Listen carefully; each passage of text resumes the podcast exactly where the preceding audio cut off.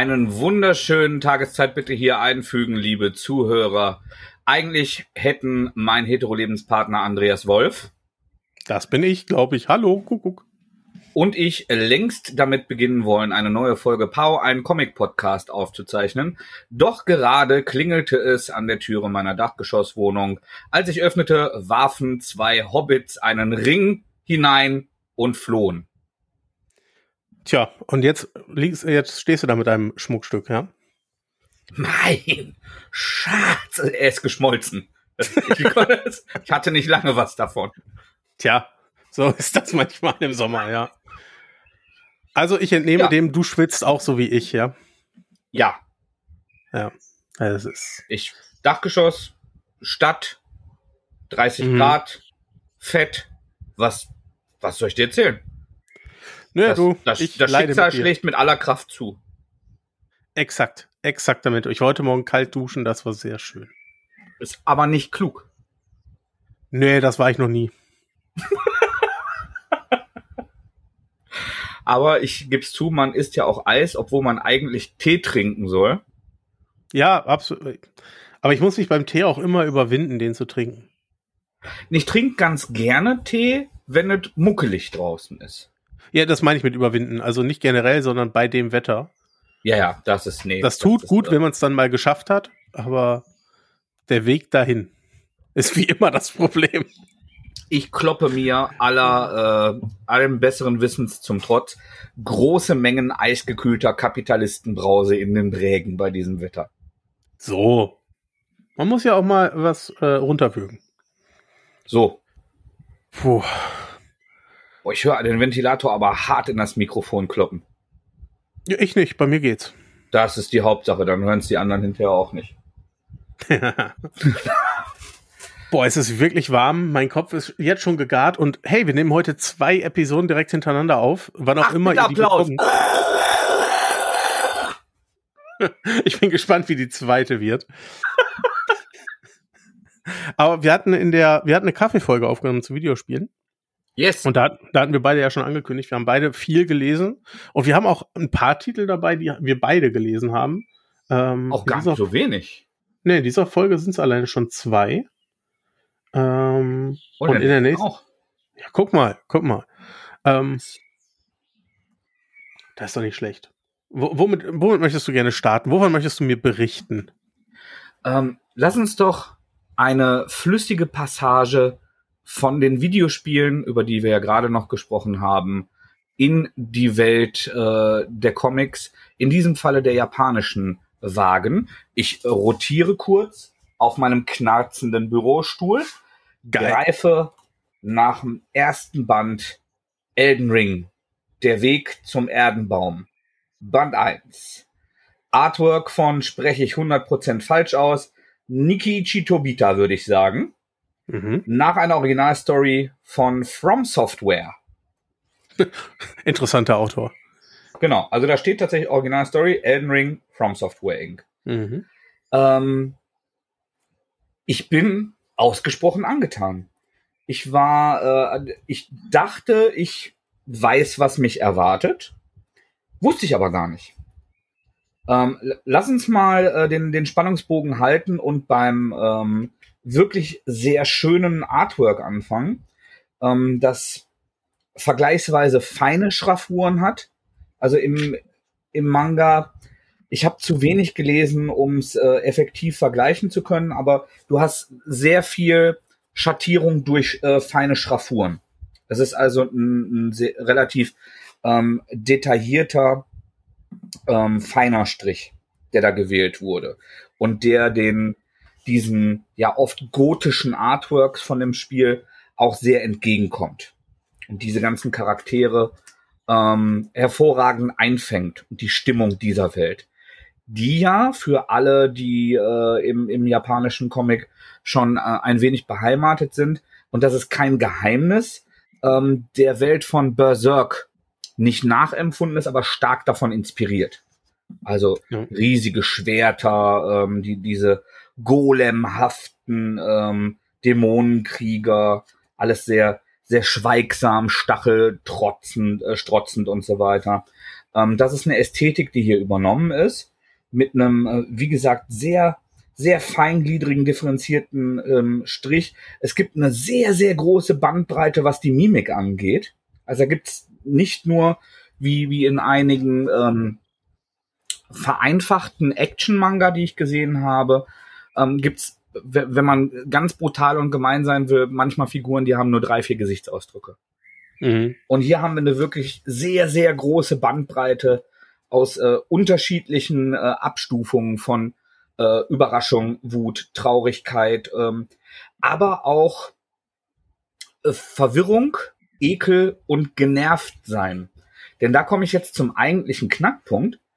Es bestand inhaltlich ein bisschen die Gefahr, dass man das Mysteriöse, was sowohl Elden Ring, ähm, ein, für alle, die das nicht wissen, das äh, ist von den Entwicklern von äh, Dark Souls und Sekiro.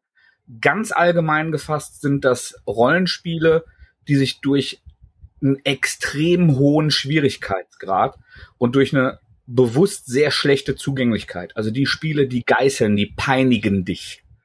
Die, die sagen, du musst hart, du musst heftig sein, um Zugang zu mir zu finden. Sonst bist du es nicht wert. Dann tausch mich halt wieder um bei Amazon. Und ja. ähm, die inhaltlich und erzählerisch ähm, zeichnen sich diese Spiele dadurch aus, dass sie ähm, sehr, sehr viel Environmental Storytelling ähm, machen. Das heißt also, dass du halt Burgwände siehst, äh, in, in, die, in denen du die Einschläge von, von Artillerie siehst und die Pfeile und dass du immer wieder kleine visuelle Hinweise auf Sachen, die passiert sind, hast und nicht so sehr mit äh, Text und ganz konkreter Story im klassischen Sinne geflutet wirst. Da ist es sparsam mit. Und dann daraus halt einen Comic oder einen Roman oder eine Adaption zu machen, birgt natürlich die Gefahr, diese, diese Mystik zu gefährden. Und jetzt haben die was mega cleveres gemacht. Und zwar im Spiel ist man ja eine austauschbare Figur. Der kann man ja seinen eigenen Namen oder einen Fantasienamen geben und man kann ähnlich wie bei Diablo oder anderen westlichen Rollenspielen auch die Figuren unterschiedlichen Entwickl äh, Richtungen entwickeln. Man kann die groß, breitschultrig, stark und nahkampfstark machen oder eben sehr schnell, flink, ähm, dass sie gut kontern und parieren, fechten oder zaubern kann. Mhm. Man fängt aber an als nackte Figur von der Stange in Unterbuchse im Tanga. Und genau so fängt der Protagonist dieses Manga an. Und die, ähm, diese Krieger, die sich dieser Welt des Elden Ring stellen, die heißen schon im Spiel die Tarnisch, die Befleckten. Und das hier ist nicht der Prototyp, das ist nicht der eine Held, um den es eigentlich geht, sondern das ist einer dieser Avatare. Und das Ganze ist im Grunde eine satirische Selbstabhandlung, denn es, es hält so ein, also zumindest diese ersten Kapitel, diese ersten Begegnungen, die man als Spieler da gemacht hat, ein und ähm, beleuchtet sich selbst die ganze Zeit halt humoristisch. Das heißt also, diese Figur sagt, was ist das denn? Was sind hier alle so gemein zu mir? Irgendwie motiviert mich auch gar keiner. Ähm, er wird dann Fleckchen genannt, weil er ja ein Befleckter ist. Und ähm, das Ding nimmt sich null selbst ernst. Und das ist halt ein krasser Kontrast, weil diese ganze Welt halt eigentlich so sau ernst verkauft wird. Und es ist aber ein, ein Liebesbrief an diese Community und an diese goofy Internetwelt, die sich daran angeschlossen hat. Also da gibt's ja auch Leute, die ähm, in, in Social Media und so weiter dann feixende Videos dazu machen, wie, wie sie dann halt eben nur in Unterbuchse den, den schwersten ähm, Gegner, ähm, die, die, die schwerste Endgegnerin besiegen und dabei noch einen lustigen Hut aufhaben oder so.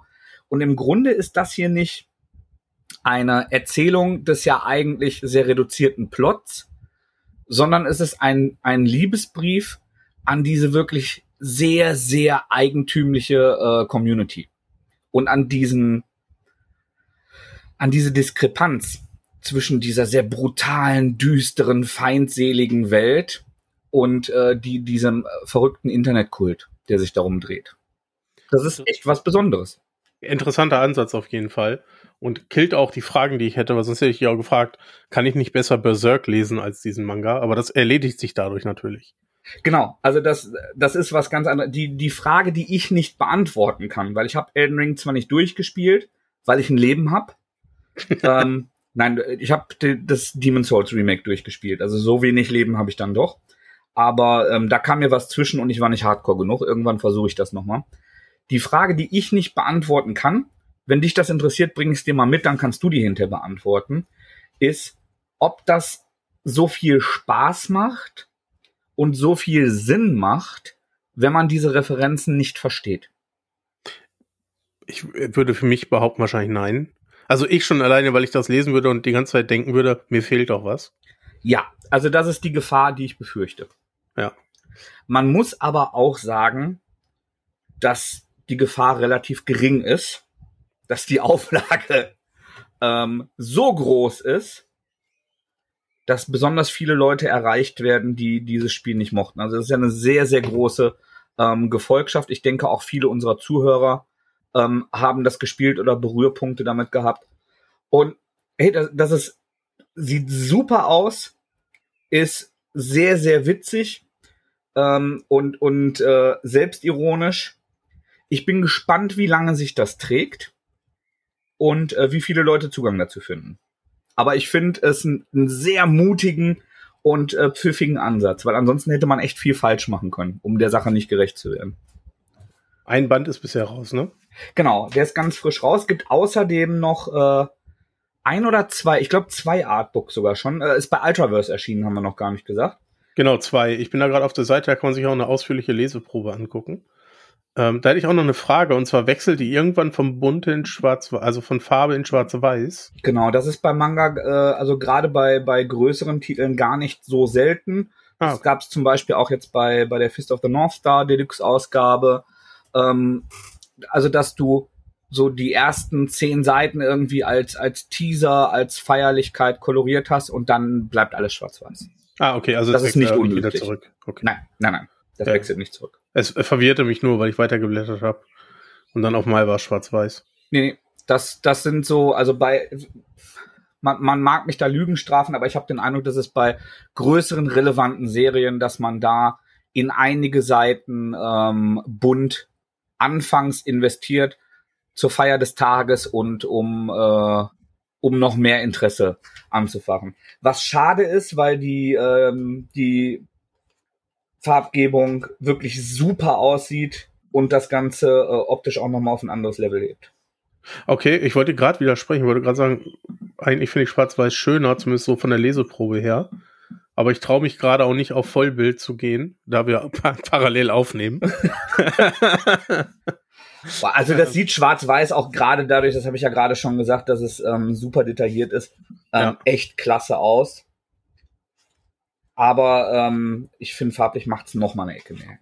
Okay, ja, muss mir vielleicht in größer angucken. Ähm, äh. für, für alle Leute, die, ähm, die sich dafür interessieren, noch kurz als Side Note bei Ultraverse außerdem erschienen ist ähm, Sekiro. Auch ähm, haben wir hier schon mal drüber gesprochen, dass es dieses, äh, diese Samurai-Spin-Off äh, zu diesen Soul-Spielen von From Software, dass ein einzelner Manga äh, zu erschienen und ein Artbook und zu den, äh, jetzt habe ich es vergessen, Japano äh, Rollenspielreihe Androidin mit äh, mhm. Dienstmarktuniform.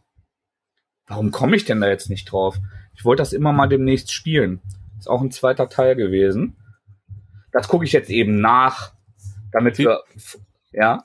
Sie schauen nach. ich ich überlege auch, wie heißt das denn? Ich, gleich.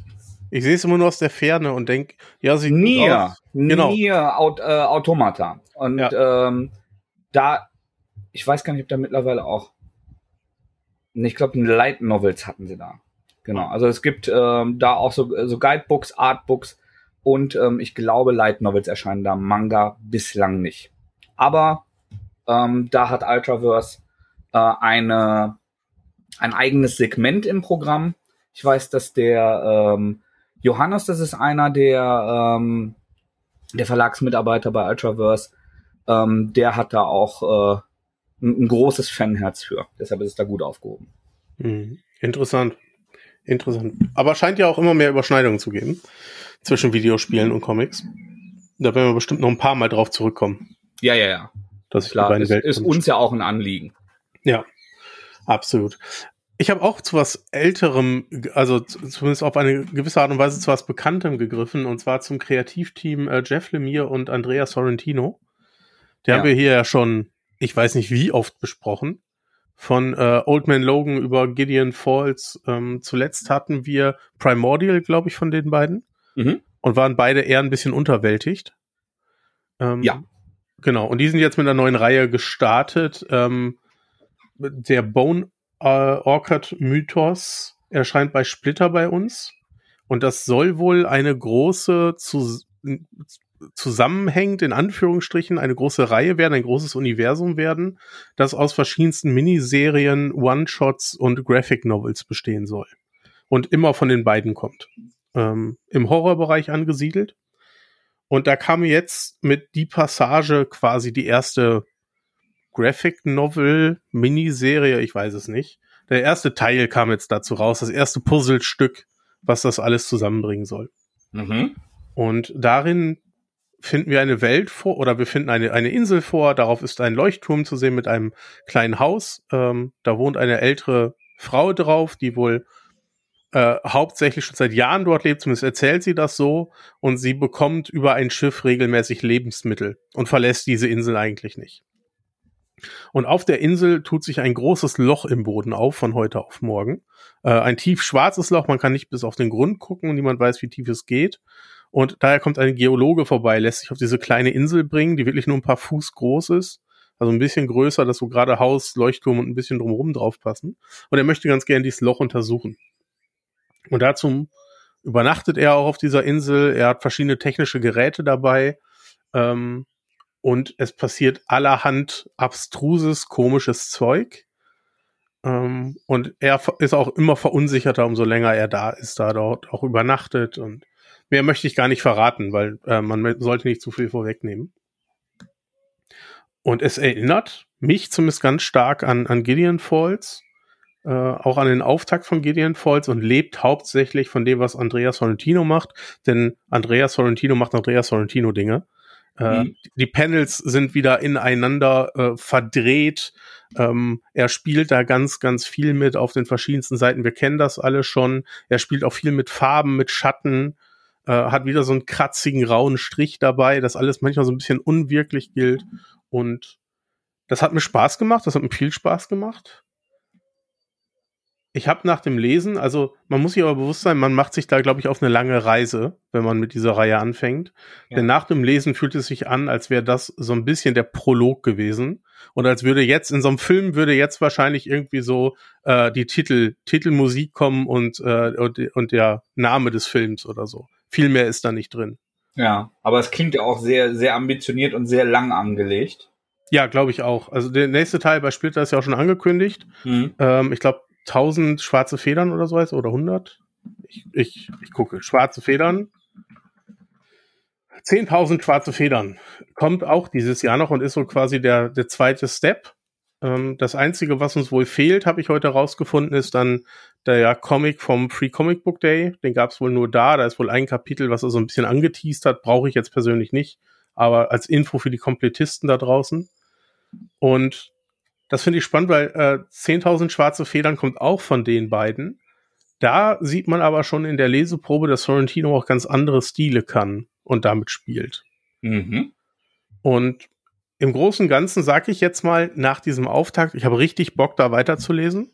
Ich war kurz davor, ins Englische reinzugucken ähm, weil ich auch Gideon Falls am Anfang so mochte und die Stimmung mag. Das bringt die alles richtig gut rüber. Ich habe mich sofort wieder gefangen gefühlt. Ich wollte abends nur mal reinlesen und habe direkt den ganzen Band gelesen. Das funktioniert alles für mich. Ähm, das sind genau die Sachen, die ich, die ich vermisst habe bei Primordial. Und es fühlt sich auch alles viel leichter an, als es bei Primordial, weniger gewollt. So, da war es ja so ein bisschen, man wusste auch, das Ende kommt bald und gefühlt ist er da so durchgehetzt und wollte alle seine Ideen irgendwie unterbringen.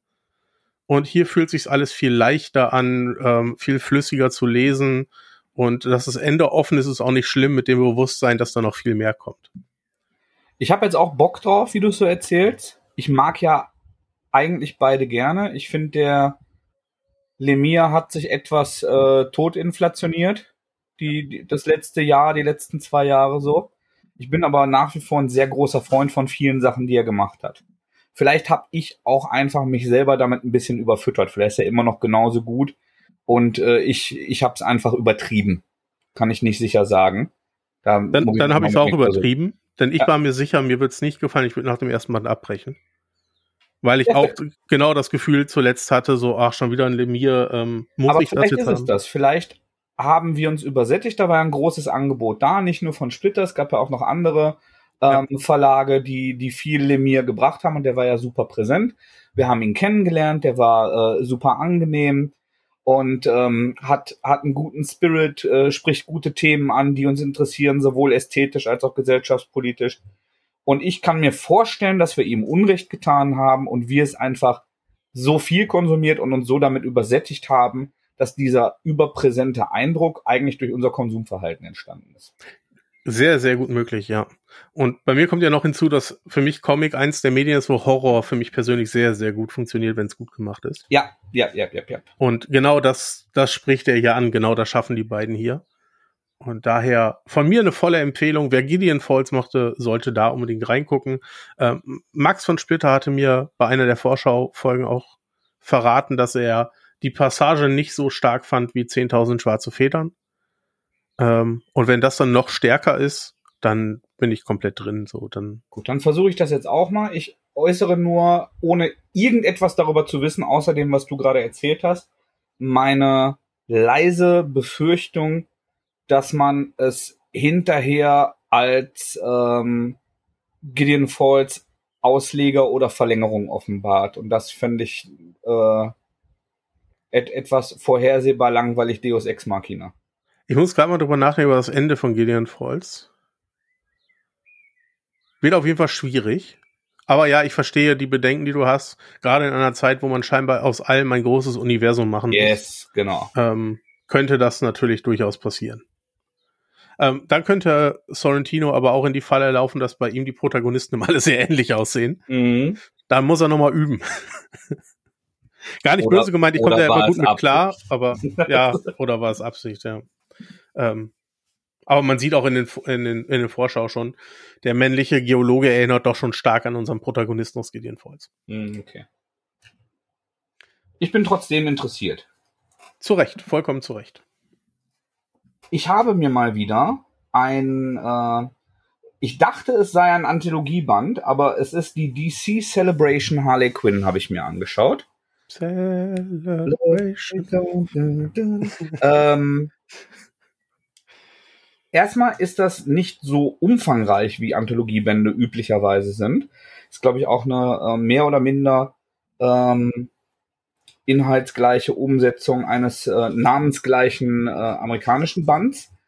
Und es sind darin tatsächlich nur Kurzgeschichten, also gar nicht so Auszüge, wie es sonst in Anthologien ist. Also ähm, das Finale von der Story, erster Auftritt von diesem Charakter, sondern wirklich so klassische äh, Short Stories, die vielleicht im, im Free Comic Book Day oder als äh, Ergänzung in einem, in einem Paperback oder so aufgetaucht sind und die, die alle so Slice of Life mäßig, äh, Slice of Life mäßig sind und zwar ähm, alle zur modernen Harley, also zur Harley mit den langen bunten Haaren, die im, im Grunde DC's Deadpool geworden ist.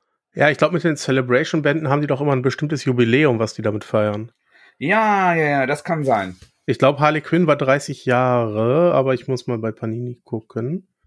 Ähm, ich glaube nämlich, äh, also Celebration bedeutet meist, da wird gerade irgendwas gefeiert. Ob es das tausendste Heft sind oder so und so viele Jahre der, die Figur. Ja, das macht total Sinn, wenn du das so siehst. Also die, die äh, Transferleistung hätte ich ja bringen können. Ah ja, da, Harley Quinn, äh, 30. Anniversary Special, ja. Alles Gute, liebe Harley. ja, auch wenn es dir völlig egal sein wird. Na, völlig nicht. Also ich, mir zeigt das, wie alt ich bin. Aber. Ich, ähm, ich meinte, Harley wird das egal sein. Harley ist das ziemlich egal. Ja. Ähm, Also, das hat Spaß gemacht. Das ist durchgehend, ähm, sieht's geil aus. Es sind sehr unterschiedliche visuelle Stile, die alle aber ähm, für sich großartig aussehen und es ist ein richtig bunter, wilder Mix aus cartoonigeren und ähm, realistischeren Stilen. Die, die Geschichten sind alle lustig und tatsächlich auch alle charakterbildend. Das heißt also, es ist ein, so, ein, so ein schönes Charaktermosaik. Ähm, in, in der ersten Geschichte zum Beispiel äh, schaut Harley bei ähm, Bruce Wayne beziehungsweise Batman vorbei, der ist aber gar nicht zu Hause und so äh, quatscht sie die ganze Zeit mit, äh, mit Alfred und äh, wehrt dann zusammen mit Alfred Einbrecher in Wayne Manor ab. Mhm. Ähm, also das, das sind immer so skurrile Sachen. Es gibt eine ähm, wirklich tolle, sehr kurze Episode vom, ich spreche es bestimmt falsch aus, vom Stjepan Sage, der Sonnenstein auch macht. Ja. Ähm, und äh, da geht's tatsächlich auch um, äh, um Unterwürfigkeit. Diese, diese Sonnenstein-Geschichte ist ja auch, äh, ähm, hat, hat ja viel mit, äh, mit BDSM-Szene äh, zu tun. Also so wie Leute, die in dieser Szene, glaube ich, sich wirklich bewegen, die sehen und weniger äh, Fifty Shades of Grey. Ohne selbst zu tiefe Einblicke zu haben. Ich bin da eher rustikal unterwegs.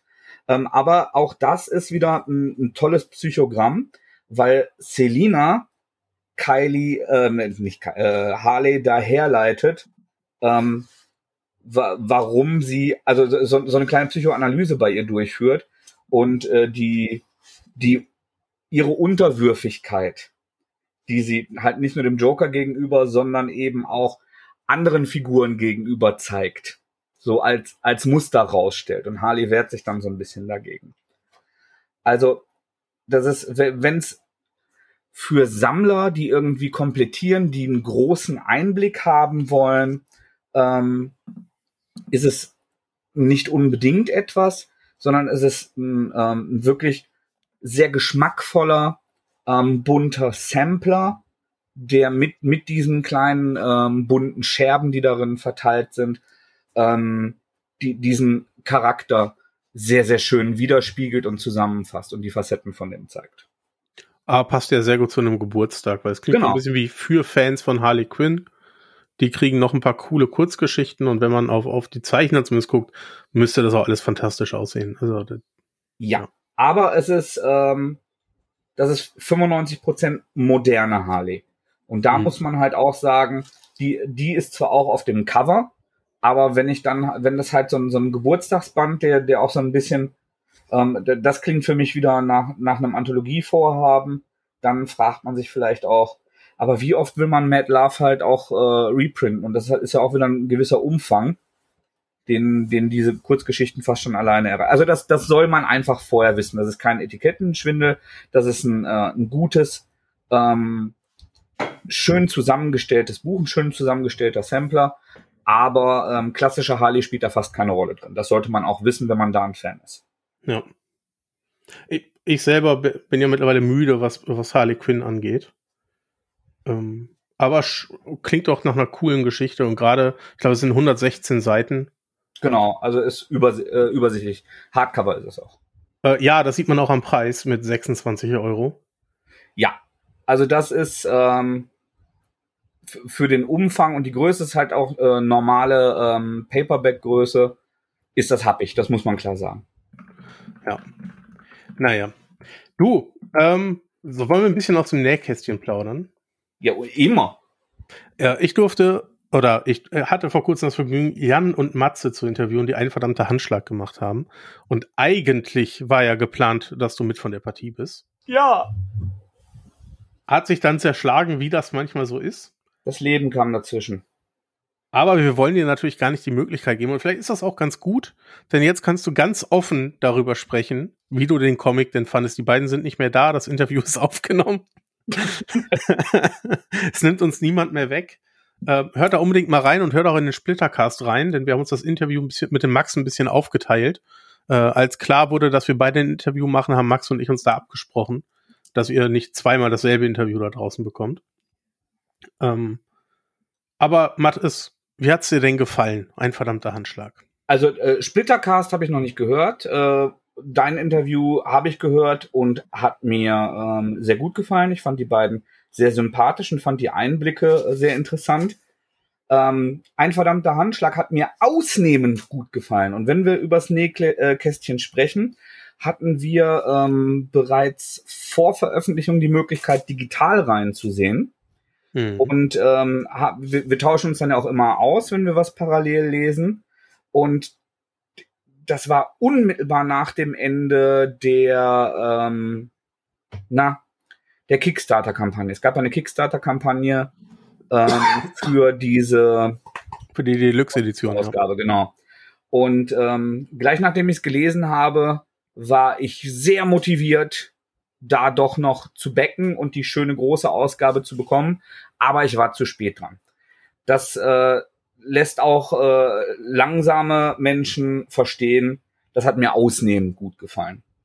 Also nicht nur visuell, weil ich finde, ähm, dass es Dinge, die ich im europäischen äh, Comic vom insbesondere vom komischen Ausdruck ähm, sehr gut finde. Ich finde, das hatte oft auch den, den Spirit von so äh, 90er, äh, 2000er europäischen ähm, Comic-Produktionen und so äh, humoristischen Sachen.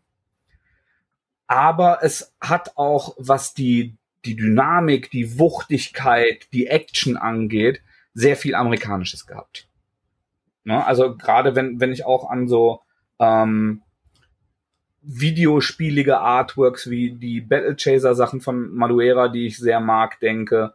Ähm, ich finde, da, also das, das wird mit Sicherheit nicht gechannelt oder abgezeichnet gewesen sein, aber es verbindet so ein bisschen den, den Spirit von, von so europäischen Funnies äh, mit diesen brachialen amerikanischen ähm, ähm, Fantasy-Sachen. Weißt du, was ich meine?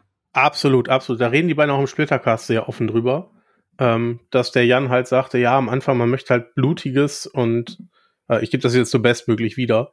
Ja. Ähm, man möchte natürlich irgendwie blutiges zeichnen und er hat ja auch anderes gelesen, wie er bei uns erzählt hat, ähm, kriegt aber irgendwie nur diesen Funny-Stil hin und hat es deswegen bestmöglich verbunden. Und auch für mich hat das unglaublich gut funktioniert. Ja. Das Guck mal, also, also habe ich das ja komplett richtig gefühlt, obwohl ich den ja. Splittercast noch gar nicht gehört habe. Sehr gut. Ich bin stolz auf dich. Das, ich, ich bin auch ein bisschen stolz auf mich, das kann ich jetzt offen sagen. Das hört ja sonst hier keiner. Das, oh, verdammt, das hören jetzt auch die Werbekunden, äh, Werbeträger, okay. Ähm, abgesehen davon hat mir auch äh, inhaltlich so einiges daran gefallen, denn das hat mich wieder an äh, so europäische äh, Gangster-Comedy-Sachen also ich bin natürlich als Kind des Ruhrgebiets ein großer Fan von Bang Boom Bang.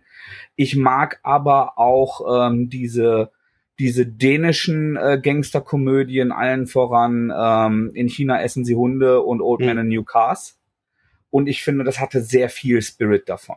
Also die, dieses räudige, diese Milieustudien, äh, das, das, Domina-Studio und die diese ähm, die die die Straßensprache all das äh, sind Elemente, die ich sehr mag und die vor allem so noch nicht miteinander verbunden worden sind.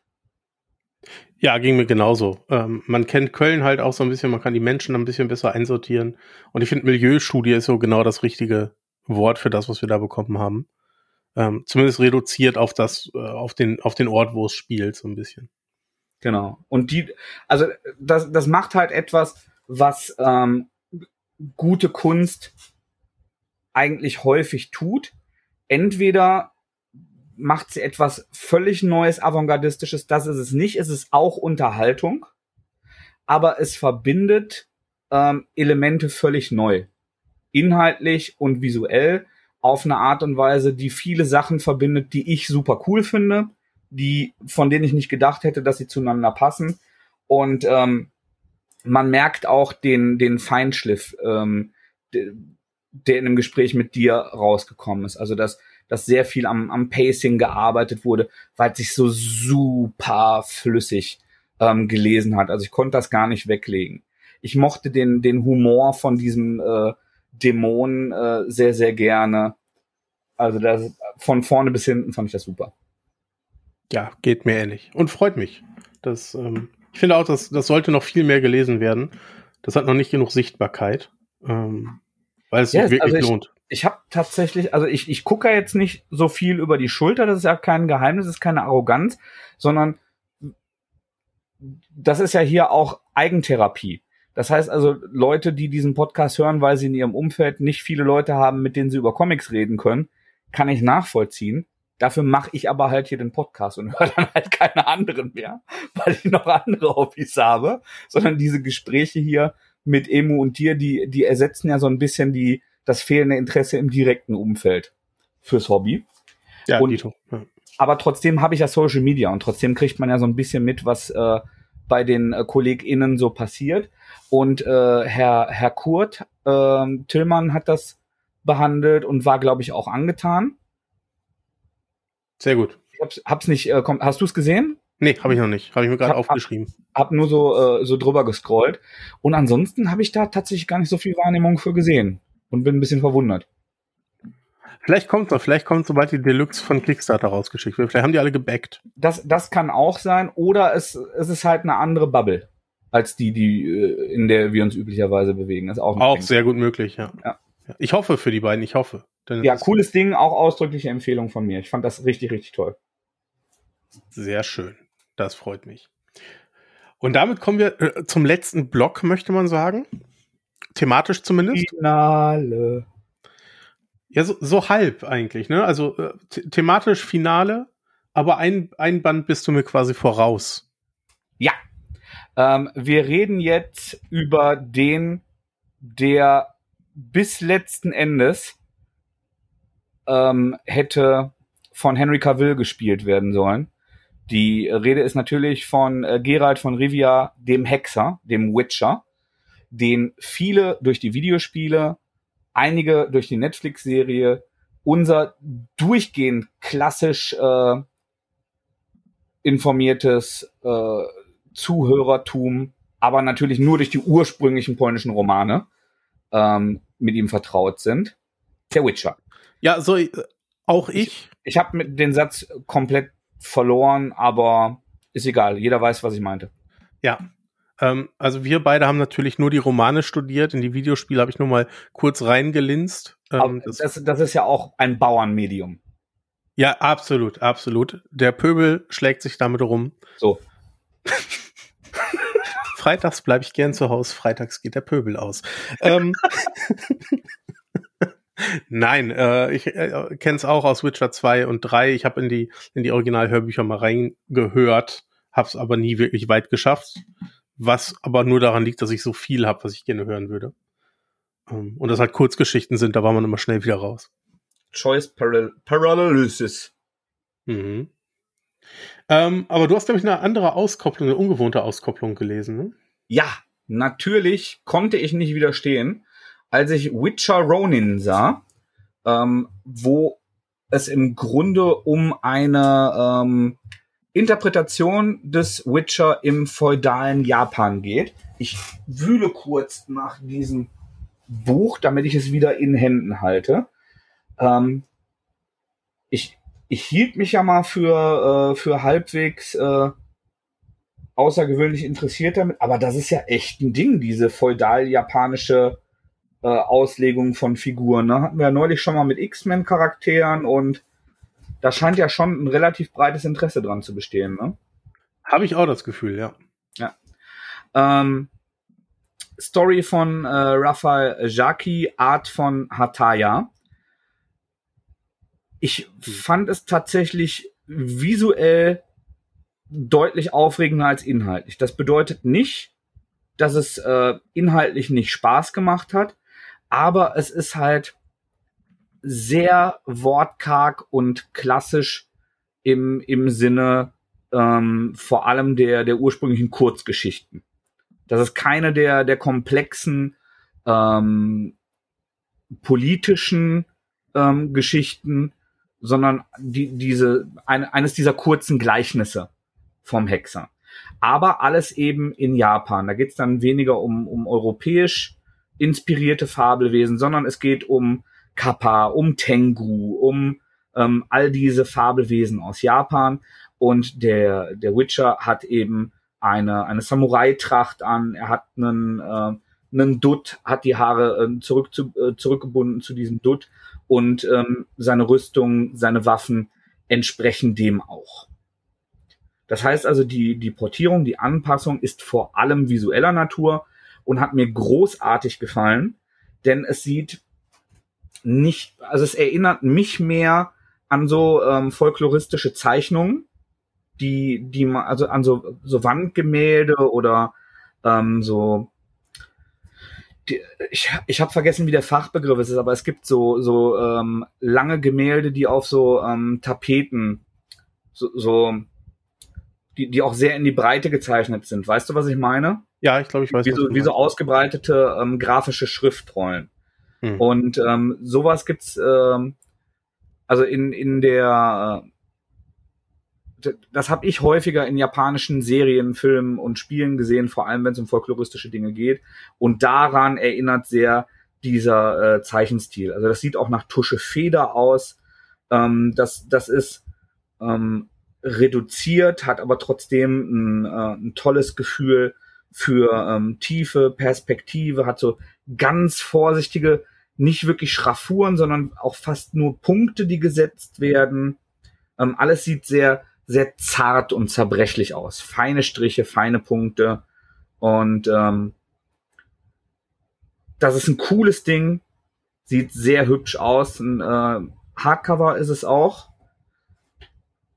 Ja, also da, das, aber es ist eben ein, ein Artbook. Es ist sehr visuell.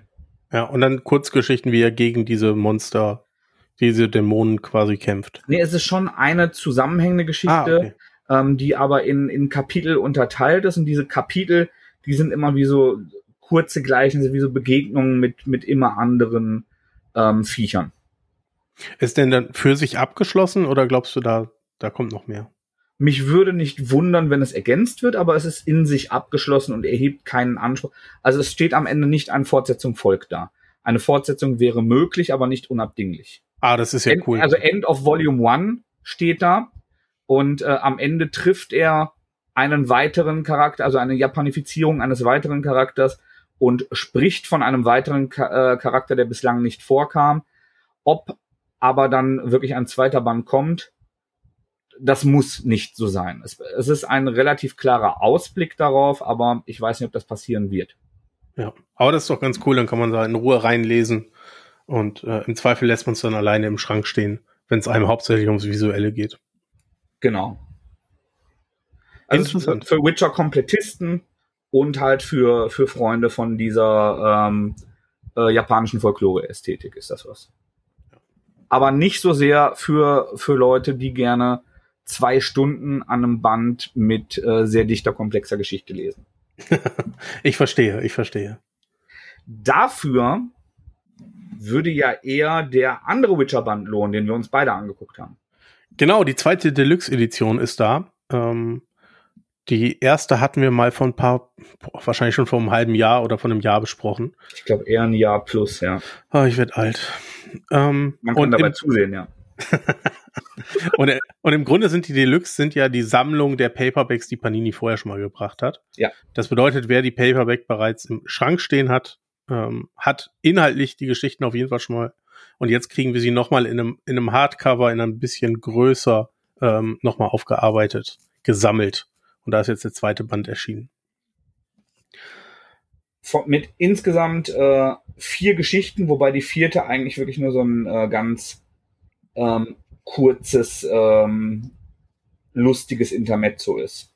Genau, die anderen haben, glaube ich, alle so fünf, sechs Kapitel über den Daumen. Ja. Und die letzte ist wirklich zehn Seiten vielleicht oder so. Sechs? Keine Ahnung. Ein paar Seiten nur. Ähm, wie hat's dir so im Gesamten gefallen? Gut. Also ich bin nicht so hin und weg wie vom ersten. Ähm, aber ich fand ähm, es immer noch gut bis sehr gut. Ich fand die erste Episode, von der du mir, glaube ich, sagtest, dass sie geschrieben ist von ähm, was eine Dame?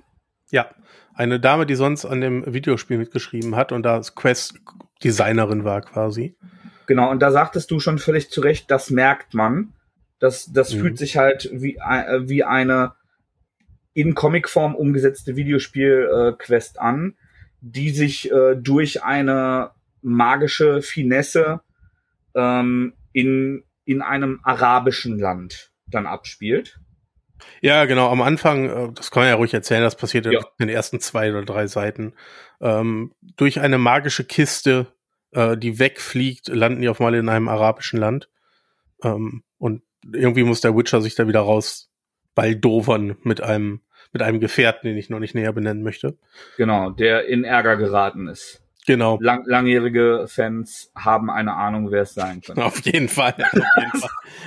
Ja, und ich finde schon allein dieser Aspekt, wie man da hinkommt, verrät so ein bisschen, dass es wie eine Quest in einem Videospiel ist, die dich in ein abgeschlossenes Areal leitet, aus ja. dem du sonst nicht rauskommst. Ähm, war ganz spaßig, war ganz cool. Also auch so als Auftakt. Das hat mir so ein bisschen das Witcher-Gefühl wiedergegeben, als ich angefangen habe mit dem Deluxe-Band.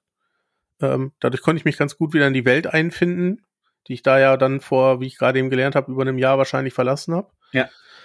Aber es war auch nur ganz cool. Ich hatte das auch damals schon mal als Paperback gelesen. Ähm, war auch der erste Witcher-Comic, den ich gelesen hatte und dachte damals, ja, für Fans des Videospiels auf jeden Fall eine coole Ergänzung, aber jetzt auch nichts, was man gelesen haben muss, wenn man den Witcher mag.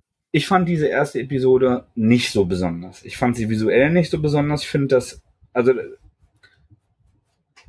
das kann, das ist kein schlechtes Bildmaterial, aber ich finde es von, äh, von Gesichtsausdrücken her steril. Ich finde die, die sehr digital aussehende ähm, Farbgebung, die, die finde ich so ein bisschen mhm. flach und künstlich. Und ähm, ja, in, inhaltlich fand ich, wirkt es auch sehr hart übers Knie gebrochen. Ja, also ich, ich, ich finde, es ist sehr gefällig und ich glaube, wer mit Comics anfängt, der kann damit viel anfangen einfach.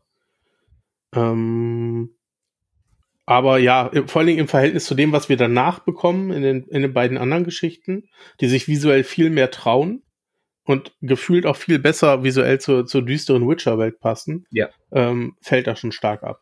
Ja, also war für mich auch wie gesagt, von, von dieser äh, humoristischen Dreingabe, die man, glaube ich, gar nicht groß bewerten muss, ist halt so ein Gimmick, ähm, die schwächste für mich. Ja. Ja, dieser Humor kommt halt auch so ein bisschen aus den Videospielen. Ähm. Ich, ich habe überhaupt nichts gegen Humor. Also es gibt ja durchaus auch ähm, Humor in, in der zweiten Episode. Und ähm, ich, ich habe, glaube ich, die ersten beiden Hörbücher komplett gehört. Ähm, also so, so ein bisschen zynischer Humor ist, glaube ich, der, der Buchvorlage auch gar nicht so fremd. Ja, aber in dem ersten ist er mehr so der coole Dude, der auch mal einen Spruch drückt. Ja, das ist, das ist irgendwie mir zu amerikanisch. Vielleicht ist es das. Ja. Obwohl, obwohl ja. die Autorin ja, glaube ich, auch äh, Polin ist, wie der Rest von äh, Project Red. Ja, aber trotzdem. Äh, es wird amerikanisiert, ja, ja. Genau, man wollte es vielleicht auch für den Markt dann aufarbeiten. Also das Videospiel und wenn wir ihr jetzt unterstellen, dass es eine Quest ist, die, die es nicht geschafft hat ins Videospiel und sie daher rübergerettet hat, existierte das vielleicht so noch. Ja. Ähm, vielleicht ist sie auch nur gewohnt, so zu arbeiten und das war nie fürs Videospiel gedacht. Wer weiß das schon. Aber es erinnerte auf jeden Fall stark daran und auch inhaltlich und die Dialoge erinnerten stark daran. Nichts als Spekulation. Ähm, das können wir, ja. Die, die zweite Episode ähm, ist, ist sehr schwer ähm, zusammenzufassen ohne was zu spoilern. Da müssen wir sehr vorsichtig sein.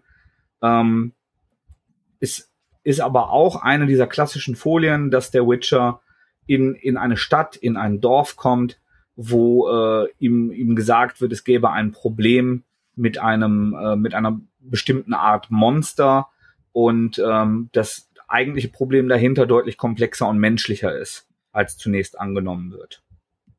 Genau, genau. Und ich glaube, mehr braucht man da auch gar nicht zu erzählen. Nee. Ähm, das kann man dann, dann erleben.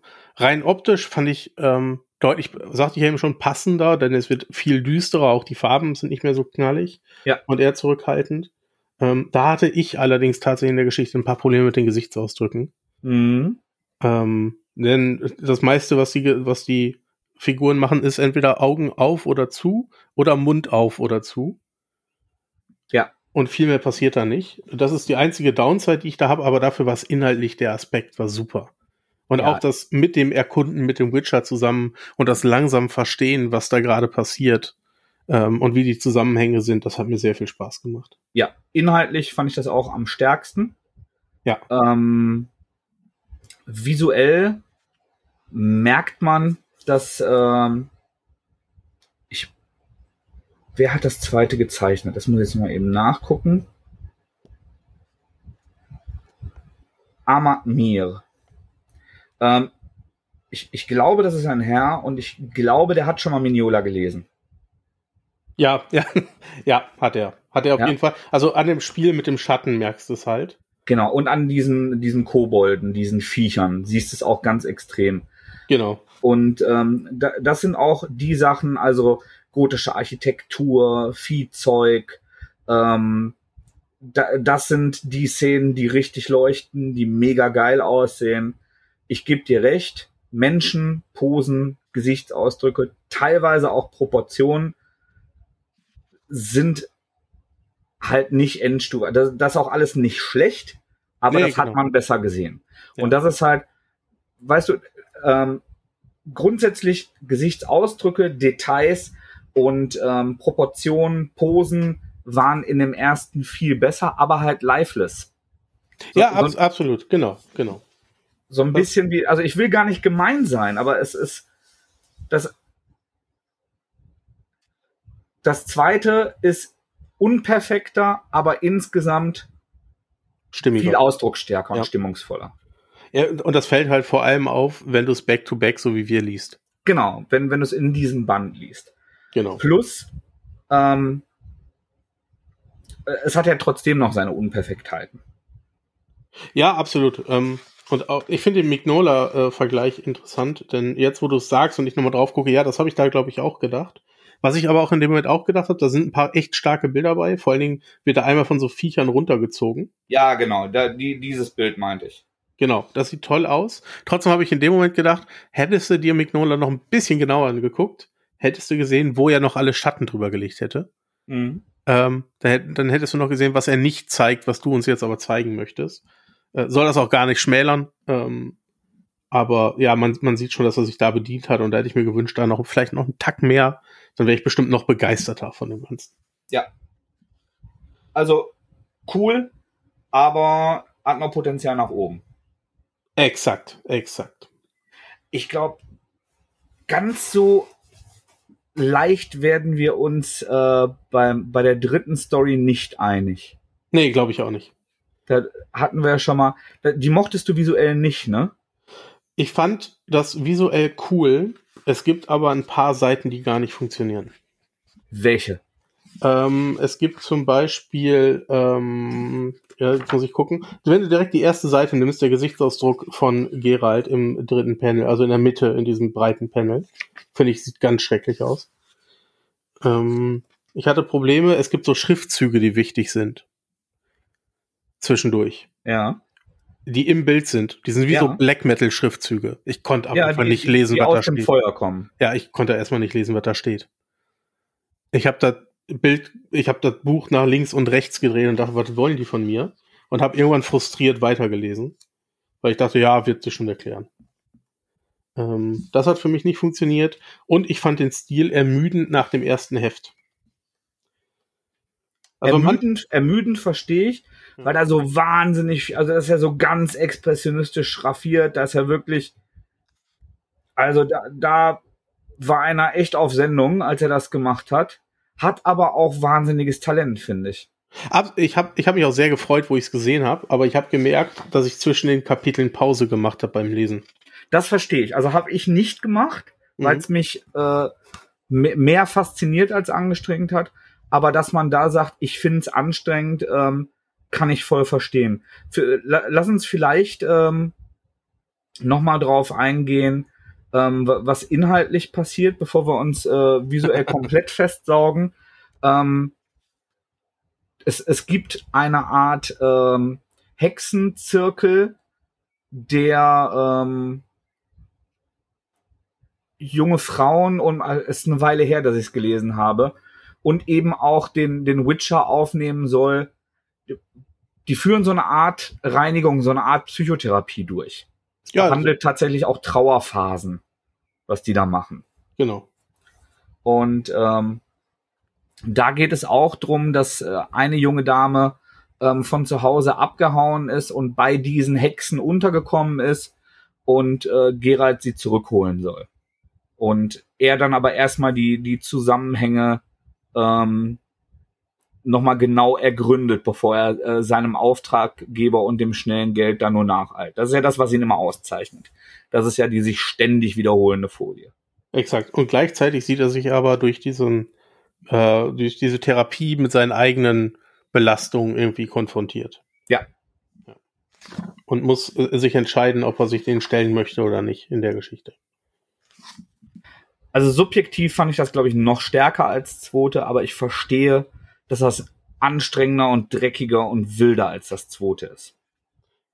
Genau, und ich, ich wollte das auch unbedingt gut finden. Ich habe mich auch richtig über den Stil gefreut im ersten Heft. Aber ich habe halt gemerkt, ähm, dass, dass immer wieder Seiten bei waren, die für mich nicht funktioniert haben. Und Seiten dabei waren, die richtig gut funktioniert haben. Ja. Ähm, und dass es halt anstrengend für mich zu lesen war. Ja, das verstehe ich. Und ähm, das, das ist mein größtes Problem damit. So. Das, inhaltlich fand ich das auch wieder, fand ich das gut. Ähm, manch, an ein, zwei Stellen hatte ich hinterher das Gefühl, das hat er ein bisschen gestreckt, damit er noch ein Heft voll bekommt. Äh, weil ja, ein bisschen, fand ich auch gut. Weil es ein bisschen hin und her ging. Ähm, aber mit zwei und drei sind auf jeden Fall die beiden starken Geschichten in diesem Band. Ja. Ich bin mir noch nicht ganz, ich glaube, ich finde subjektiv ähm, drei noch ein bisschen besser. Ich glaube aber, dass zwei den meisten Leuten mehr gefallen wird und ist auch sehr, sehr stark. Ja. Ja, ist es auch, genau. Und äh, Nummer vier sagten wir eben schon, eigentlich mehr eine kurze humoristische Geschichte. Ja. Würde ich sagen. Geschichtchen. Äh, Geschichtchen, ja. Nicht mal ein Kapitel. Kann man mal machen. Nette Ergänzung auf jeden Fall. Ja. Und wie immer eine Covergalerie hinten drin. Die darf nicht fehlen. Was würdest du sagen äh, für Witcher-Fans? Sollte man auch zum zweiten greifen? Ja, ich glaube schon. Also das, es ist ja, ähm, also selbst die Sachen, die wir nicht super fanden, das war Jammern auf hohem Niveau, das war gute Unterhaltung und ähm, es sind sehr starke Sachen darin und insgesamt, wie, wie teuer kam das, ein Fuffi oder was? 45. 45, finde ich gutes Preis-Leistungs-Verhältnis, ganz ehrlich. Also die, die Paperbacks würdest du auch nicht unter 15 Euro bekommen. Dann hast du ein schickes Hardcover, die, äh, die, die passen im Regal zueinander. Ich glaube, dass, dass wirklich so Die Hard Witcher-Fans, die außerdem noch Comicleser sind, die, äh, die ohne ihn, ohnehin alle holen werden und da auch nichts mit verkehrt machen. Bin ich komplett bei dir. Ich finde auch, das Preis-Leistungs-Verhältnis stimmt. Der Inhalt ist cool. Ähm, und ich finde, mit der ersten Deluxe ist man schon gut auch in dieses Comic-Witcher-Universum reingekommen. Dann darf sie auch ein bisschen experimenteller werden. Ja. Und äh, im Großen und Ganzen ein cooles, äh, ein cooles Gesamtpaket. Ich weiß gar nicht, ob noch weitere Paperbacks bisher rausgekommen sind bei, bei Panini, äh, dass wir noch eine dritte Deluxe erwarten können, aber da muss ich später mal recherchieren. Das weiß ich auch nicht. Ich weiß, dass in den Staaten jetzt tatsächlich eine, eine Story von äh, Mickey Montillo läuft, der ja auch äh, Worship hm. Roger gemacht hat und äh, den, den äh, Anti-Held Mattes gezeichnet hat auf, äh, auf dem Blog. Mhm. Ähm, der ist ein ähm, mega guter Zeichner und da bin ich sehr gespannt drauf. Da sehe ich mich. Da sehe ich mich auf jeden Fall. Ja, das kriegen wir dann hoffentlich im Deutschen und hoffentlich auch in Form einer Deluxe. Yes. Von mir aus kannst du mich gerne weitergehen. Mach ich. Mathis, wir beide legen jetzt quasi für diese Folge auf, nur um direkt wieder den Hörer in die Hand zu nehmen und weiterzumachen.